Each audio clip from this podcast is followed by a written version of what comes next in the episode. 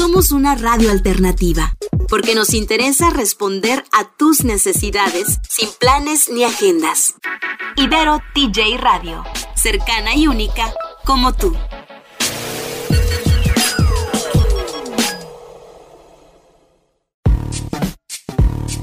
¿Cómo entender de una buena vez sobre cultura, innovación y emprendimiento? Tal vez preguntando. Urge un espacio para que profesionales con experiencia nos expliquen de manera sencilla estas cosas. Y seguir preguntando. Porque preguntando se llega a Roma. Y en nuestro caso, a múltiples soluciones para el día a día.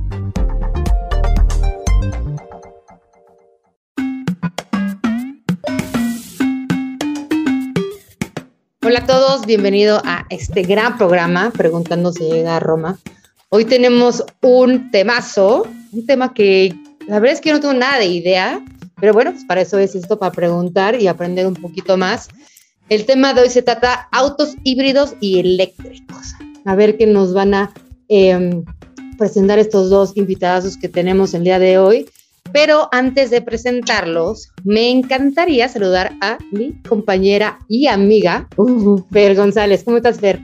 Hola, pues muy feliz porque yo sí amo toda esta onda y ya como que se ve un futuro muy prometedor para toda la parte de autos híbridos y eléctricos y ellos dos que son expertos nos podrán responder muchas preguntas. Buenas, buenas. Pues vamos a presentarlos para que nos platiquen un poquito de su historia y bueno, y todas las preguntitas que les tenemos el día de hoy. Bueno, pues tenemos a dos salvadores, dos salvadores aquí. El primero es Salvador Rosas. Él es miembro fundador y delegado regional de Jalisco y el Bajío de Tesla Owners México. Este, desde sus inicios ha trabajado en varias empresas que venden soluciones. Ya nos explicará él un poquito más los términos y todo, pero bueno. Y tiene una empresa de domótica comercial, es, es automatización de edificios IoT, que también nos explicará. Y la tecnología, sustenta, la tecnología, sustentabilidad y redes siempre han sido su pasión. ¿Cómo estás, Salvador? Bienvenido. Muy bien, mucho gusto. ¿Cómo están? Todo muy bien. Vamos a decirle Chava Rosas. Este, un gusto poder estar aquí con ustedes y compartir un poco de lo que es el mundo de la electromovilidad y, y estas nuevas tendencias con tu audiencia. Gracias. Buenísimo. Y también tenemos por aquí otro Salvador, Salvador Maya. Él es contador público egresado del ITAM y entusiasta en la movilidad eléctrica y la tecnología. O sea, hace un gran fan. ¿Cómo estás, Chava Maya? Muy bien, gracias. Muchísimas gracias por la invitación. Eh, intentando compartir aquí la pasión de cada uno. Buenísimo, buenísimo. Pues vamos a tocar varias cosas interesantes el día de hoy. Eh, hay varias preguntas, cosas que aprender, pero me gustaría, antes de comenzar con la primera pregunta, que cada uno nos platicara un poquito, Chava Rosas, cuál es esta, mm, esta pasión por esta, eh, rapidísimo, antes de irnos a un comercial, por esta, esta pasión por todos estos autos híbridos y eléctricos. Muchas gracias. Pues básicamente para mí es una convergencia de, tres mundos, ¿no? Eh, la tecnología, la sustentabilidad y, sistemas compuestos, ¿no? Como integración de, de redes, ¿no?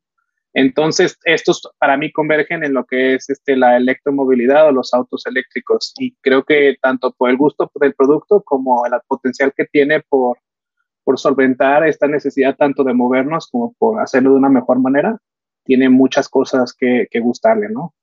Súper. ¿Y tú, Chava Maya, qué es lo que te entusiasma de, tu, de entusiasma de toda esta movilidad eléctrica? Bueno, es, es curioso cómo empieza todo, porque yo la verdad es que odiaba pasar a la gasolinería en realidad soy tan, tan desorganizado que siempre que tenía más prisa tenía que pasar la gasolinería. Entonces empiezo a investigar la forma de, de, movilidad sin pasar a la gasolinería y me encuentro con este mundo de, de, los autos eléctricos y a partir de ahí me empiezo a involucrar demasiado en esto y, y otra, pasa, otra cosa que también me, me entusiasmó es el apoyo al ambiente, que esto es que dejar de contaminar. ¿No? Buenísimo, buenísimo. Súper, pues ahorita que regresemos vamos a platicar un poquito de las diferencias entre un auto eléctrico y un híbrido y muchos temas más. Regresamos.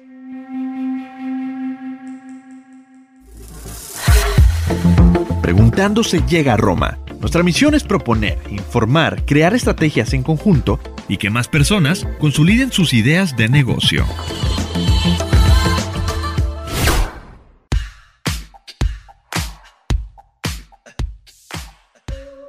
Pues ya estamos de vuelta aquí en Preguntando si llega Roma con este tema de autos híbridos y eléctricos que a mí sí me interesa muchísimo por muchas razones. Pero cuéntalas, cuéntalas. Ah, pues para empezar, porque ya sabes que yo soy súper fan de la sustentabilidad y todo ese rollo. Dos, porque creo que es el futuro y porque qué horror seguir gastando gasolina. Eh, luego les diremos, les preguntaremos algunas cosas, pero ya hemos visto muchas notas de que varias armadoras van a dejar de, hacer autos a combustión o, se puede decir a gasolina, pero además, pues por ahorrar dinero, oye, ¿cómo puede ser?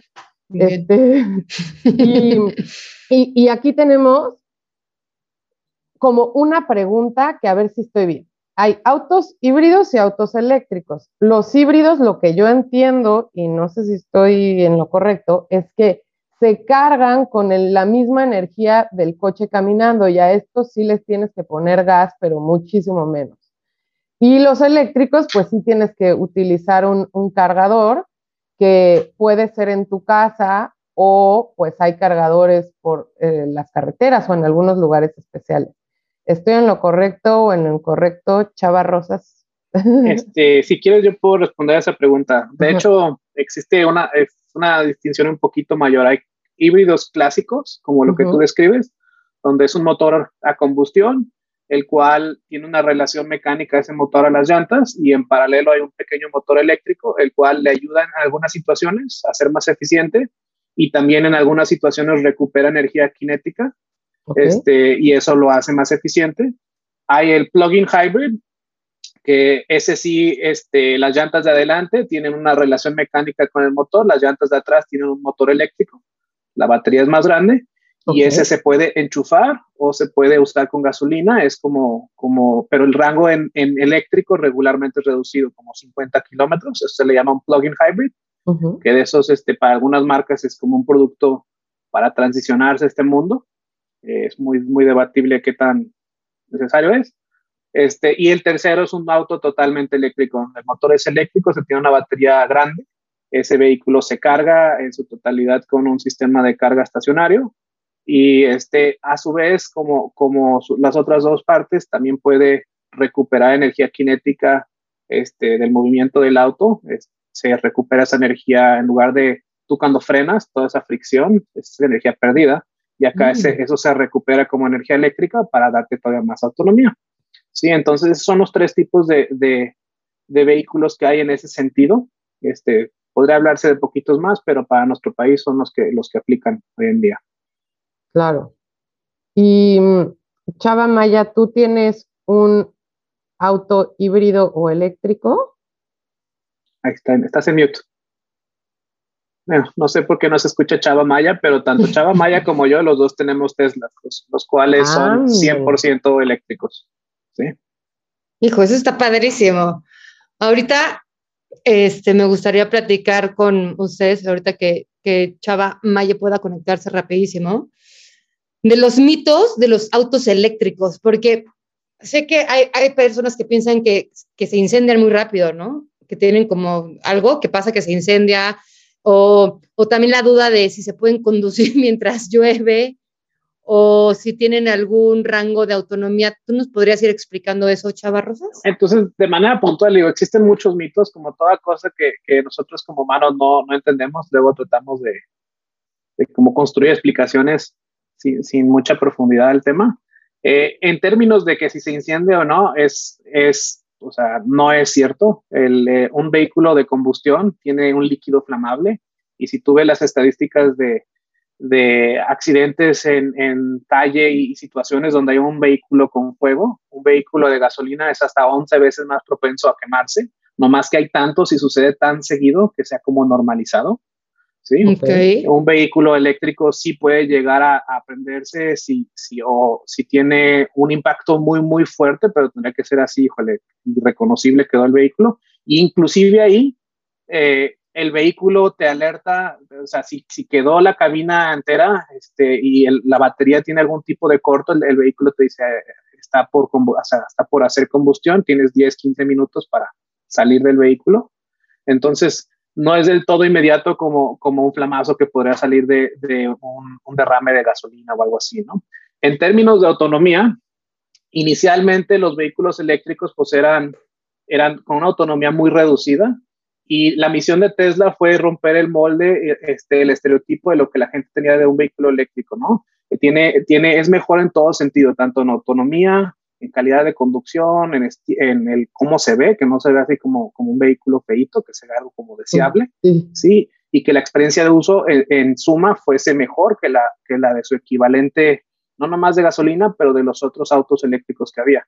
Hoy en día un Tesla te da entre 420 hasta 650 kilómetros, dependiendo del modelo de vehículo que eliges, y la red de supercarga te puede recargar esa batería en 25 minutos, ¿sí? Yo tengo una pregunta, perdón que te interrumpa. Por autonomía, ¿te refieres a que, o sea, yo sí lo pienso así, tipo Robocop, que, o sea, que se maneja solito el coche? Autonomía me refiero a, cuánto puede recorrer el vehículo con la cantidad de energía que trae a bordo. Okay. Ya si el vehículo se maneja solo o no, que es otra cosa que podemos platicar que Tesla puede hacer que otros todavía no, es, otro, es, es otro tema. Pero yo ahorita me refiero, lo conduzcas tú o lo, se conduzca solo, ¿cuánto puede ir entre recargas? Ok, ok. Porque si lo comparamos eso con la, contra la competencia, hoy en día empieza ya a haber este, autos eléctricos competentes, pero, pero en, su, en parte de la ecuación es la red de recarga. Nomás Tesla te deja viajar por México y, y a Estados Unidos y cosas así en tu vehículo. Los demás todavía no han llegado a una solución así de solvente, ¿no? Claro, pero supongo que bueno, porque ya hablaremos más adelante, pero los Teslas van como desde 800 mil pesos a, un poquito más. Entonces no cualquier persona pues puede acceder a un Tesla. Aún así, me parece que si tienes la opción de tener un híbrido de cualquier forma o, eléctrico, de cualquier forma te conviene, ¿no? Eh, sí, este, pues básicamente sí, el tema en, turno es sí, un Tesla no es barato, pero si lo, si lo comparas con los autos con los que compite, por la gama en la que compite cada uno de sus autos, son del precio de esa gama, ¿sí? Y como, y como toda tecnología, este, pues siempre empieza de la punta para, para abajo y, y, ahorita vamos, ahorita ya se puede comprar un auto de un millón de pesos eléctrico que tenga esa autonomía. Entonces, algo que antes no se podía. Perfecto, Chava, pues creo que ahí van unas dudas que nos están resolviendo. Ahorita que volvamos, vamos a hablar un poquito de qué tanto contaminan, dónde se pueden cargar y muchas cosas más acerca de los autos híbridos y eléctricos. Ahora volvemos. Preguntando se llega a Roma. Te acercamos a las y los expertos que son referente de su campo profesional en México.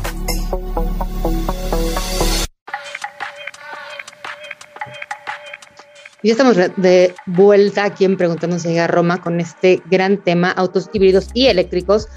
Y bueno, a mí me gustaría preguntarte, Chava Mayam, de em, los autos eléctricos e híbridos, ¿qué tanto, o sea, contaminan? ¿Contaminan más que los autos de gasolina? Eh, bueno, existe un mito acerca de que los autos eléctricos contaminan más que los autos de gasolina por el tema de, la batería, porque la necesita cobalto y litio y eh, obtener el cobalto no es tan sencillo.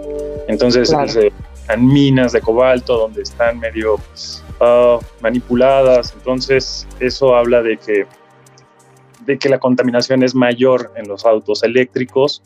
Ah, por otro lado, cuando se dejan de usar las baterías, también decían las baterías cómo se destruyen, no se pueden destruir, entonces todo eso contamina más. Aparte, generar la electricidad muchas veces no se genera con energía limpia. Entonces también dice, eso también contamina. Pero se ha demostrado que eso no es cierto. Las baterías al final tienen un uso. Por supuesto, se van degradando, pero al final se pueden utilizar en varias cosas. Por otro lado, eh, los autos eh, de combustión interna no solo generan contaminación ahí, sino que obtener el petróleo para sacar toda esa gasolina contamina demasiado. Entonces sí se ha, se ha eh, demostrado que los autos eléctricos contaminan mucho menos que los autos de combustión interna. Y por supuesto, cuando el auto eléctrico ya está caminando, no contamina nada. El de combustión interna sigue contaminando y emitiendo gases. Sí, y además, pues todo lo de combustión interna viene de un recurso no renovable, ¿no? Que en algún momento se va a terminar y pues ya no vas a tener de otro. Salva, Chava Rosas quiere, quiere ¿Pudiera agregar algo? Números así rápidos de entender. Si tu auto eléctrico se alimenta de energía fósil eléctrica, es tres veces más eficiente que uno de gasolina, sí, en términos de carbón neto que se suelta a la atmósfera. Si es de renovables, este es 1 a 7. Y la otra parte, segundas vidas de las baterías, eh, solar más energía es un formato que va a cambiar mucho el tema de renovables. Eh, tener batería en tu casa es como un tinaco, para, para, los que no conocen tinaco en México, es como un depósito de agua, este, de energía eléctrica. Y si bien cuando la batería se degrada un auto ya no vale la pena pasearla para que sea tu energético móvil, tu tanque de gasolina en tu auto eléctrico, puede tener otros 15, 20 años de vida como energía estacionaria. Y, ya existen proyectos ya, tanto por Tesla y otros, donde, donde reconfiguran estas baterías de los autos para paquetes de batería que viven en tu casa y se les da una segunda vida. ¿Sí? Súper.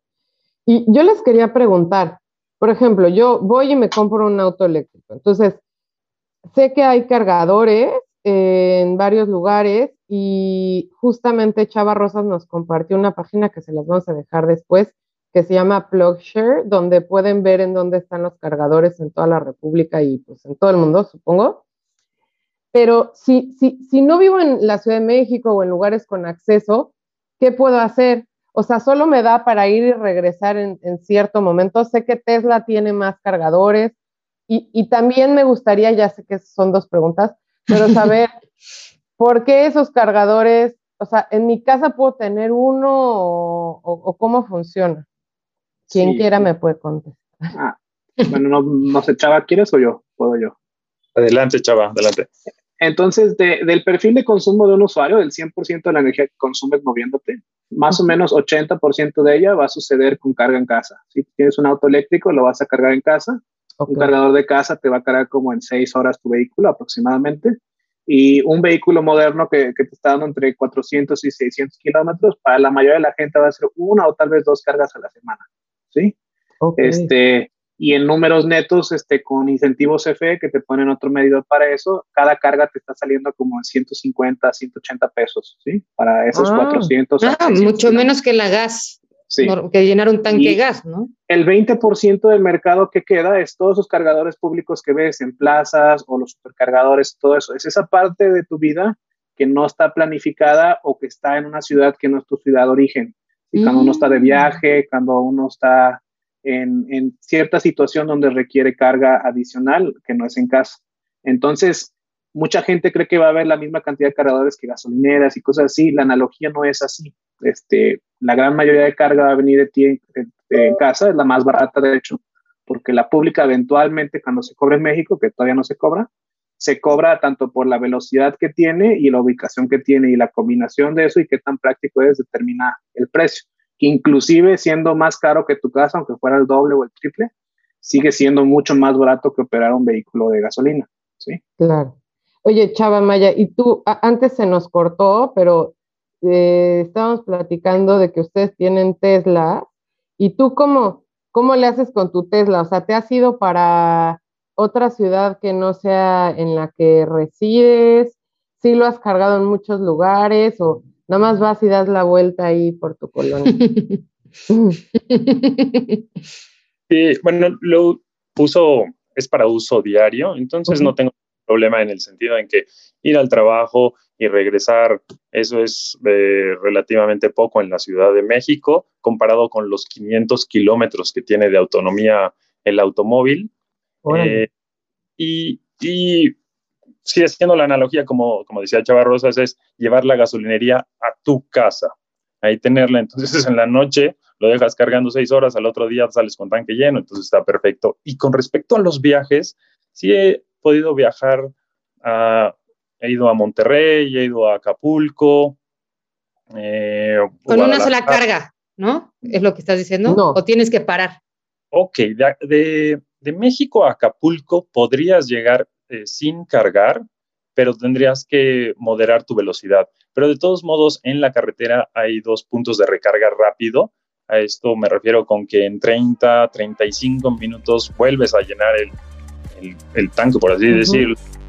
Y llegas sin problema a Acapulco. A Monterrey, cada 200, 300 kilómetros hay una estación de recarga rápida y, por lo tanto si el automóvil te da 500 kilómetros, es más, hasta te podría saltar una de esas y llegar. Para el sureste del país no hay todavía la infraestructura rápida. Ya abrieron, Cancún. Exactamente. Súper, buenísimo. pasar la noche en algún hotel que tenga cargador, ahí pasas la noche, se recarga y sigues con tu viaje. Claro. Súper, buenísimo. Pues ahorita regresando del corte, vamos a seguir platicando sobre los autos eléctricos e híbridos. No se vayan, regresamos.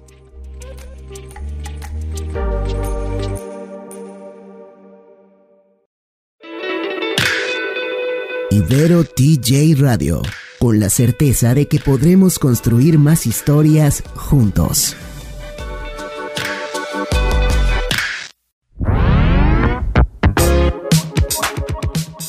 Listo, pues ya, ya regresamos a preguntarnos si llega a Roma. Yo les quería preguntar a los dos chavas, a ver si nos pueden dar algunos ejemplos, ejemplos de autos eléctricos que hay en México. Por ejemplo, hoy me estaba platicando Fer de uno mexicano, si me dijiste no Fer, que se llama Sacua. ¿Estoy bien? Sí. Sacua.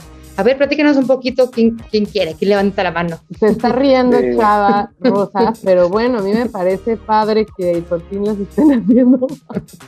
Bueno, mira, todo, mucho mérito a, todo, a todo emprendimiento y todo lo que se hace, este, especialmente en la electromovilidad. Yo, yo, este, si te platico de la oferta que hay en México, bueno, además de Sacua, podemos platicar de ellos, un caso muy particular de México y su, su producto eléctrico. Está toda la gama de Tesla, tenemos el Chevrolet Bolt, este, el Nissan Leaf, el Jack, que es una marca china que está respaldada por Carlos Slim, trae varios modelos. Este, y que otro, que otro también en la parte comercial, de vehículos de reparto y así. Este, Ford trae unos y Renault trae otros modelos. Acá Angula están haciendo también la acción eléctrica. Y, es más o menos como se ve el mercado actualmente. En Europa yo creo que es el ecosistema donde hay más modelos, allá hay casi 90 modelos diferentes, de diferentes marcas, pero por muchas razones allá se ha podido hacer más diversificado el mercado. Y lo más interesante está por llegar, ¿no? Que es la, la tercera generación de autos eléctricos que ya vienen, que es más que nada para nuestro mercado, cosas como pickups, vans, y cosas, cosas ya de ese tamaño, SUVs, este, eh, por ejemplo, la, la Ford Mach-E este, es una como crossover basada en el look del Mustang, pero es eléctrico. Este, y la F-150, la que aquí en México se conoce como la Lobo, pues también ya, ya será la versión eléctrica y veremos cuándo llega a México. Oye, yo tengo otra duda rapidísimo. ¿Cuánto cuesta un coche eléctrico un híbrido? O sea, sé que debe haber muchos precios, pero más o menos me podrían dar un rango así como cuál es el más accesible y cuál es el más picudo. Bueno, es que hay dos partes a tu pregunta. Una es cuánto cuesta el vehículo como tal y cuánto cuesta tener el vehículo. En México es interesante que mucha gente no se hace esa pregunta, cuánto cuesta tener algo, nomás cuánto comprarlo. Ok. Entonces, por ejemplo, un Model 3, el más barato te sale ahorita casi el millón de pesos, abajito de eso, pero... Ese es un Tesla.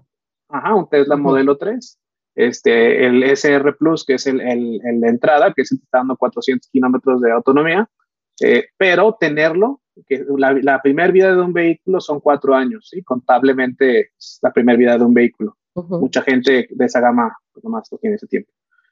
En ese lapso de tiempo te va a costar menos tener ese vehículo que inclusive algo como un Toyota Camry, porque el costo de operación es tan bajo, ¿sí?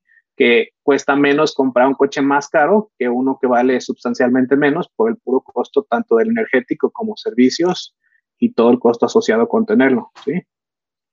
Entonces está esa parte, eh, perdón, ¿sí digan? Yo, perdón, yo, yo me iría también como que, no, bueno, obviamente todos quisiéramos tener vehículos eléctricos, pero hay algunos que pues podemos tener al principio vehículos híbridos y yo creo que pues el, el, Prius ha de ser de los más baratos, ¿no? O el, o el, chino ese que nos estás diciendo que es como que el que parece un Mini Cooper rarito.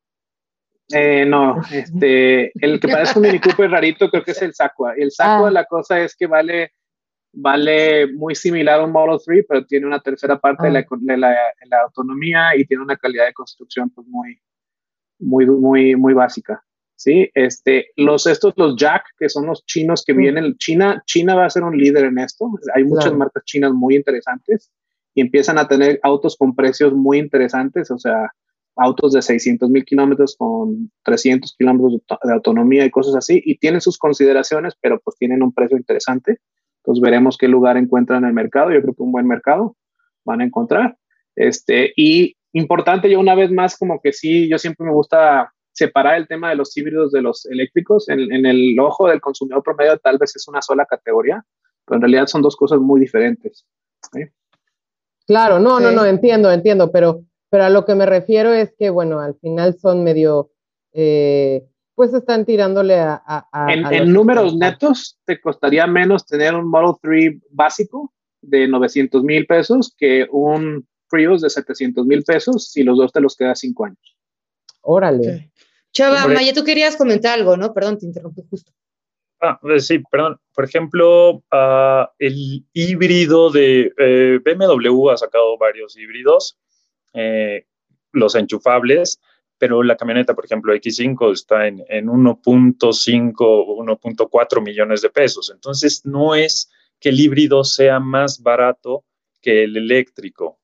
Eh, y contestando un poco a tus preguntas de, la, desde más o menos qué rangos van, pues los eléctricos más o menos desde 600, que son los más baratos del Jack, el, el Saqua también está como en 700 aproximadamente. Sin embargo, bueno, pues la autonomía es, es, poca y, y, bueno, pues ya puedes encontrar hasta el Porsche de 2, 3 millones de pesos, eh, ya ahí para arriba. Oye, Chava Maya, y eh, también tienen ahorros como no solo en gasolina y así, sino en eh, tenencia, este, incentivos. Deducibles y, ajá, ¿cómo funciona esto? ¿Qué es lo que no? Incentivos. Bueno, no hay muchos incentivos en México, principalmente hay tres. El primero es que los autos eléctricos que además de eso se fabriquen en Norteamérica están exentos del ISA, impuestos sobre auto nuevo. Entonces, eso hace que un Tesla valga casi igual que, en México. El segundo es el, medidor CFE, te ponen un segundo medidor que tiene un, esquema donde hace que tu luz no cueste más por estar junto con el consumo de tu casa. Ah. Y el tercero, en algunos estados, tiene el distintivo de la placa verde, ¿no? Entonces no pagas ni tenencia ni refrendo. Puedes Uy, está súper. Circular en segundos pisos, en algunos casos con descuento o sin costo y esos son los tres que hay, pero no se comparan Estados Unidos que dan 7 mil, 10 mil dólares de impuestos hacia la compra en vehículos. Bueno, y evidentemente no van a verificación, ¿no? Sí, están exentos de eso. ok, bueno, ahorita que, eh, que, volvamos, vamos a hablar un poquito más de, de los Tesla, eh, que son de los que ustedes más saben. Ahora ven. Ibero TJ Radio la suma del esfuerzo de estudiantes, académicos y radioastas con responsabilidad social, transmitiendo desde la Avenida Centro Universitario 2501 en Playas de Tijuana. Con lo mejor de la música alternativa, artes y entretenimiento, somos ese medio que mereces. Diverso, inquieto y libre. Ibero TJ Radio. Somos como tú.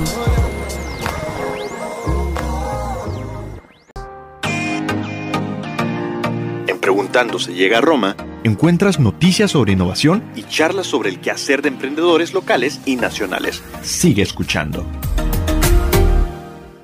Ya regresamos después del corte a platicar un poquito más de los autos híbridos y eléctricos, que creo que eh, nos hemos enfocado mucho en los eléctricos y justamente vamos a hablar del más famoso, que es el Tesla. Em, me gustaría preguntarles para ambos, más que técnico, ustedes que son dueños de uno, eh, para ti, Chava Maya, ¿cuáles son las ventajas? Y supongo que no tienes desventajas, pero si, si, lo pudieras ver con un criterio ahí de comprador, platícanos. Claro, eh, creo que la marca eh, se ha, ha, salido adelante y ha sobresalido por, principalmente porque es innovadora. Tiene una mentalidad de siempre estar buscando la tecnología, que es algo que me gusta muchísimo. Y por supuesto, dentro de las ventajas está todo eso de que, por ejemplo, el automóvil trae internet y esto hace infinitas posibilidades. Eh, como por ejemplo el servicio. Entonces, cuando algo le falla al automóvil, llamas al servicio o bueno, desde la aplicación que trae el teléfono y ellos te dicen, no, déjame conectarme a tu automóvil, se conectan y te dicen, ah, mm. Eso está, pecudísimo, o sea, es como de broma de película. Oye, pero hablando del servicio, ¿dónde se le hace el servicio al Tesla? Buen punto. Ok. en, realidad, estos automóviles, como, no tienen motor eh, de combustión, eh, tienen muy pocas partes movibles. Entonces, el servicio es cada dos años tú lo llevas a que en realidad le cambien este, el agua, los limpia parabrisas, eh, revisen algunos mm. filtros y, y, en realidad es muy sencillo porque el automóvil de combustión trae bandas y trae aceite y trae engranes, cosa que no trae este automóvil, por lo tanto no, no hay servicio, se puede decir. Claro. Y, tú, Chava Rosas, ¿cuáles son las ventajas y desventajas que, le ves? Estás en silencio, Chava. Básicamente el, tema en turno, este, hay, cuatro centros de servicio ya de Tesla en, Guadalajara, en, perdón, en México. Está el de Guadalajara, Monterrey, ya son cinco, en, en, Ciudad de México ya hay dos, el sur y el regular, y el de Mérida, ¿sí? Ah, Entonces, cualquier, cualquier tema que tengas y Mérida abrió hace dos semanas, este, tengas, lo pueden atender ahí. Que, que, algo vaya a suceder este, es no tan común como un auto de combustión, ya que pues, eh, un auto eléctrico es infinitamente más simple. Eh, tiene 20% de las partes que se mueven que, que un auto de combustión. Eh, pero pues todavía, todavía en términos de, de, que mi experiencia no ha sido esa, pero algunas personas en términos de que, ah, un desperfecto en el acabado o algo así, especialmente cuando entregan, que requiere un ajuste, pues esos son los lugares, o si estás en algún tema de que hubo una colisión o algo y tienes que, tienen que ver ese tema, pues lo llevas a ese lugar, ¿no? Este, y en su defecto, si ellos requieren llevarlo a un lugar de un tercero, ellos se encargan, pero este, eso es para Tesla y para los otros, pues ellos verán con qué proveedores lo hacen, lo más probable es que con los actuales que tienen para sus marcas establecidas, pero no es un tema el servicio en Tesla eh, y el vehículo como tal tiene, tiene pues es mucho más simple, entonces mucho más confiable. Ok. Oigan, y yo les quiero preguntar, marcas como Volkswagen, Renault, Mazda y otros tienen planes de que todos sus autos... cinco minutos esto, sí. Eh, que todos, perdón, de que todos sus autos sean híbridos o eléctricos entre 5 y 15 años. Eh, Chava Maya, ¿piensas que esto es posible? ¿Cómo lo ves? Inclusive en algunos países ya se está contemplando, por ejemplo Noruega, que es el más avanzado, se está contemplando de que para 2025 ya no vendan automóviles de combustión interna. 2025 ya es nada. Sí, no es que no existan, simplemente ya no van a ser. Okay. pero van acabando. En, en Europa también se tiene un plan de que cada año les están exigiendo a, los, a las armadoras que tengan mejores estándares en, esto de la combustión y que contaminen menos. Entonces, en realidad, los están acorralando y los están llevando hacia que sea eh, un mercado más electrificado. Entonces, la verdad es que sí creo que vaya a pasar, inclusive en California. En California son, pues, es, es el mercado de todos los autos y ahí también están poniendo restricciones ya estrictas y se están poniendo metas muy agresivas para que 2030 ya empiecen a, tener puros automóviles de, eh, eléctricos. Claro, que a nosotros los baja californianos, ya ves que esto es de la Ibero Tijuana, este, nos conviene muchísimo, pero eh, Yo pienso que Estados Unidos eh, luego no le encantan estas cositas que todavía no le convienen. Claro que a Europa le conviene que ya no haya de combustión, pues porque no es un continente con tanto petróleo como Estados Unidos y México, por ejemplo, que tienen mucho más y todavía les conviene seguir con estos recursos. Por eso yo lo veo un poco más lento por esta parte, pero ¿tú qué opinas, Chavarrosas? Eh, en términos de, cómo va a suceder esto, mira, hay, dos temas a eso. La gente no está peleada, la mayoría de la gente no le importa si su vehículo tiene gasolina o es eléctrico. Lo que les importa es la libertad y movilidad que les da un producto como eso. Claro. Entonces, en realidad, este, eso, la pregunta no es si es eléctrico o es de fósil, es quién es dueño de, de ese sistema de distribución energética.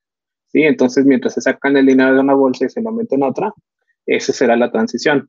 Lo vemos hoy en día con empresas como Shell que están liquidando sus activos. La, refinería que compraron ahora en Deer Park, este, Shell la tenía que vender obligadamente, ¿sí?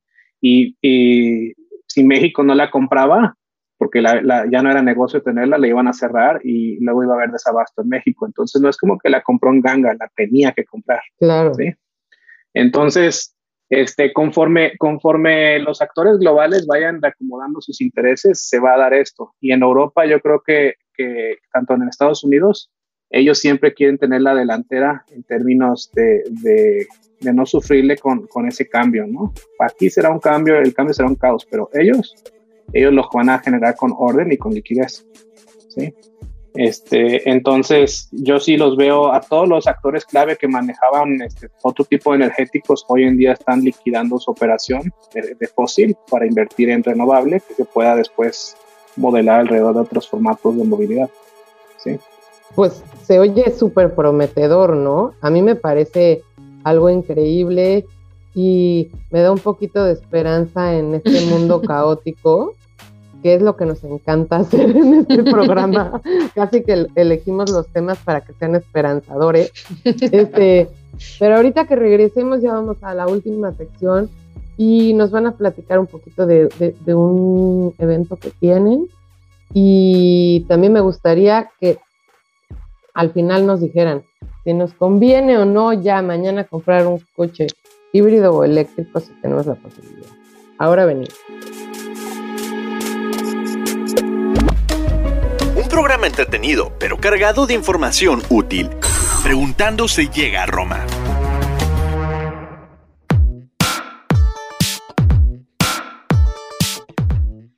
Pues ya estamos en el último segmento del programa de hoy, que ha estado muy interesante. Y yo lo último que les quería preguntar. Ah, sabemos que hay muchas personas que no van a tener la oportunidad de comprar el, el Tesla. La verdad es que un millón de pesos no es tan fácil de tener. Pero si yo tuviera la posibilidad de comprar un auto híbrido sobre uno de combustión, me dirían, me recomendarían, sí, hazlo ya sin pensarlo, ¿qué me pueden decir? Eh, yo diría, si tienes un lugar donde guardar tu auto, una cochera, vale la pena un eléctrico, si no, tal vez un híbrido. Ok. ¿Tú, Chava Maya?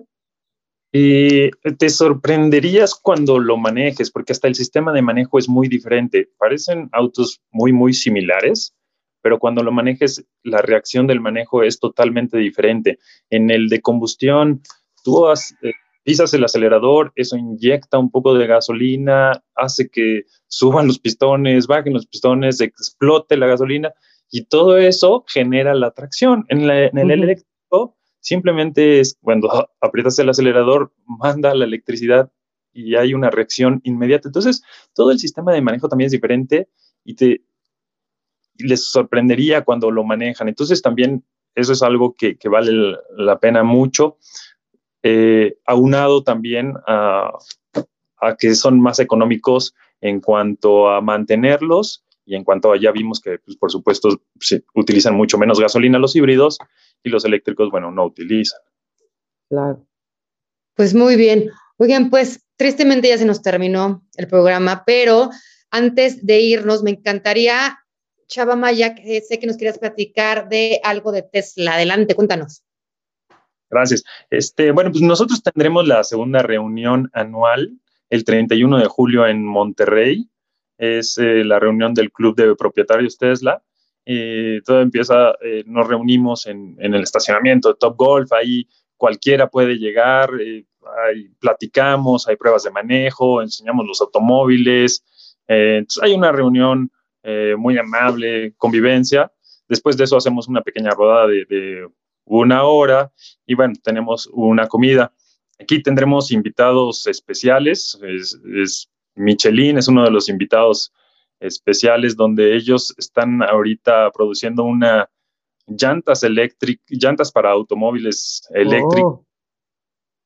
Los automóviles eléctricos, todas las partes, oh, en cierta manera, son especiales y las llantas son una parte muy importante para reducir uh, la fricción para, para, hacer que tengan mayor autonomía. Entonces, Michelin nos ha apoyado muchísimo con este evento, se los agradecemos muchísimo y los invitamos a todos ahí en, en, Monterrey y a todos los dueños de Tesla para que se unan a este evento. Buenísimo. Y por último, redes sociales que nos quieran compartir de ustedes o dónde los pueden encontrar por si tienen dudas, les quieren preguntar algo de, pues, de toda esta información que nos dieron. Chava Rosas. Sí. Sí, entonces tenemos en nuestra página oficial Tesla Owners México, ahí pueden encontrar todas nuestras redes, o en Twitter o Instagram es arroba Tesla Owners México. Este, ahí, si quisiera, creo que el de Twitter es SEO-Tesla. ¿sí? Este, y ahí, pero pues si, si le dudan, ahí en nuestra página Tesla Owners México, ahí hay una liga a todas nuestras redes sociales, eh, teslaownersmexico.com. Y, y, pues esperamos que más gente se una a este, a este tema de la electromovilidad. Este, sí es, este, hay mucho por hacer, pero también hay muchas situaciones muy padres. Este, en nuestro evento nacional el año pasado juntamos 45 autos en caravana Tesla en Querétaro. ¡Ay, qué padre! Este, este mes, este, nuestro evento nacional en Monterrey, nuestra meta es romper 60, 60 autos, 60, 60 autos en caravana este, y pues la idea, la idea es este, los, que, los que están en el, en el, en el medio, pues este, hacer, hacer un gusto participar y invitar a otros este, a que se unan. Perfecto. Y bueno, ahí vamos a dejar todas las redes sociales. Espero que, yo sé que ustedes no son los ingenieros que hacen los Teslas ni los autos eléctricos e híbridos, pero ojalá que si alguno de nuestros escuchas tiene alguna duda, los pudiera contactar. Y pues, ¿cómo, ¿qué te pareció esta semana, Mary, este tema del que tú no sabías tanto? Muy interesante, la verdad es que sí que no tenía nada de idea, pero bueno, por lo menos aprendí algo y pues voy a pensar lo del híbrido. Ah. no, muchas gracias chicos, muchas gracias Chava Rosas, muchas gracias Chava Maya, Fer, como siempre, mil gracias. Agradecemos a Eri como cada semana. Nos pueden escuchar cada martes a las 12 pm en Tijuana y a las 2 pm en Ciudad de México en Ibero TJ Radio y en todas las plataformas de streaming como Preguntando si llega a Roma. Creo que estuvo súper interesante, nos sorprendió. ¿Qué piensas, Buenísimo, que se repita. Una segunda. Gracias, a todos, cuídense, nos vemos. Muchas gracias por tenernos. Dios.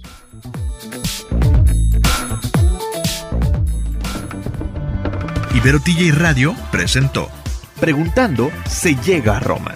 Tenemos la misión de proponer, informar y que más personas consoliden sus ideas de negocio. Síguenos en Instagram como preguntando-podcast. Ahí atenderemos tus dudas y sugerencias.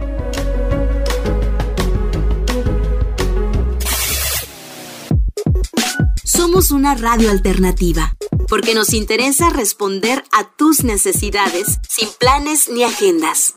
Ibero TJ Radio, cercana y única como tú.